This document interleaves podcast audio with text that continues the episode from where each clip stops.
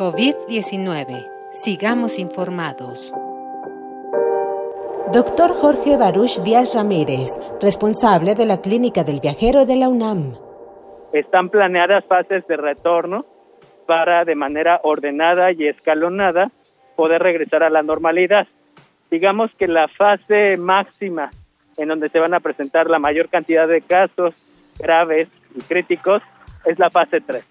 Después de esta fase seguirán fases 4, 5, 6 para eh, poder regresar a la normalidad, así como tuvimos fase 1 y 2 que nos permitió ampliar de manera escalonada este tipo de restricciones de movilidad, sana distancia y ampliar también la cobertura hospitalaria. Las fases de investigación para el desarrollo de una vacuna que pudiera ser segura y efectiva en la producción de anticuerpos y respuestas protectoras ante el SARS-CoV-2 eh, que genera la enfermedad COVID-19, pues estamos en las fases iniciales. Recordemos que prácticamente hay dos fases para la producción de una vacuna. La primera es, eh, digamos, encontrar los eh, componentes del virus que puedan proporcionar una mayor posibilidad eh, para sintetizar proteínas similares y poder eh, generar vacunas a gran escala.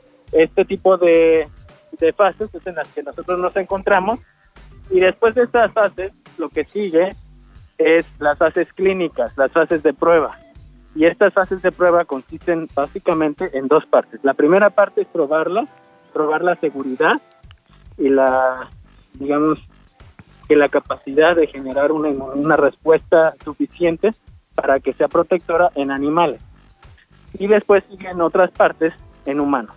Primero partes eh, en humanos de poblaciones pequeñas y luego probarlas en poblaciones más grandes de humanos para que después se hagan pruebas a gran escala en múltiples países de diferentes razas.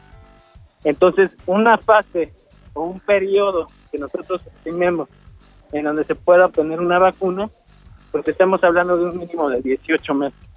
Pues no es mucho tiempo, básicamente es el tiempo que se tarda la humanidad y la ciencia en generar una vacuna. Con respecto a las terapias y los medicamentos antivirales, recordemos que si nosotros estamos esperando un medicamento nuevo que pueda generar eh, una cura o una moderación de este nuevo virus SARS-CoV-2, eh, justamente los antivirales tardan mucho más tiempo en desarrollarse que las vacunas. Entonces estamos hablando de dos a tres años de un tratamiento nuevo para el SARS-CoV-2. Lo que se está probando, que eso es lo que más rápido pudiéramos obtener, es si existe algún tipo de eh, tratamiento que ya se haya desarrollado y que podamos utilizar para disminuir la intensidad, la severidad, los casos eh, críticos eh, con respecto a medicamentos que están ya ampliamente probados que sirven para otro tipo de enfermedades. Eso es lo que pudiéramos obtener con mayor velocidad y con una mayor seguridad en los siguientes meses. COVID-19. Ante la pandemia, sigamos informados.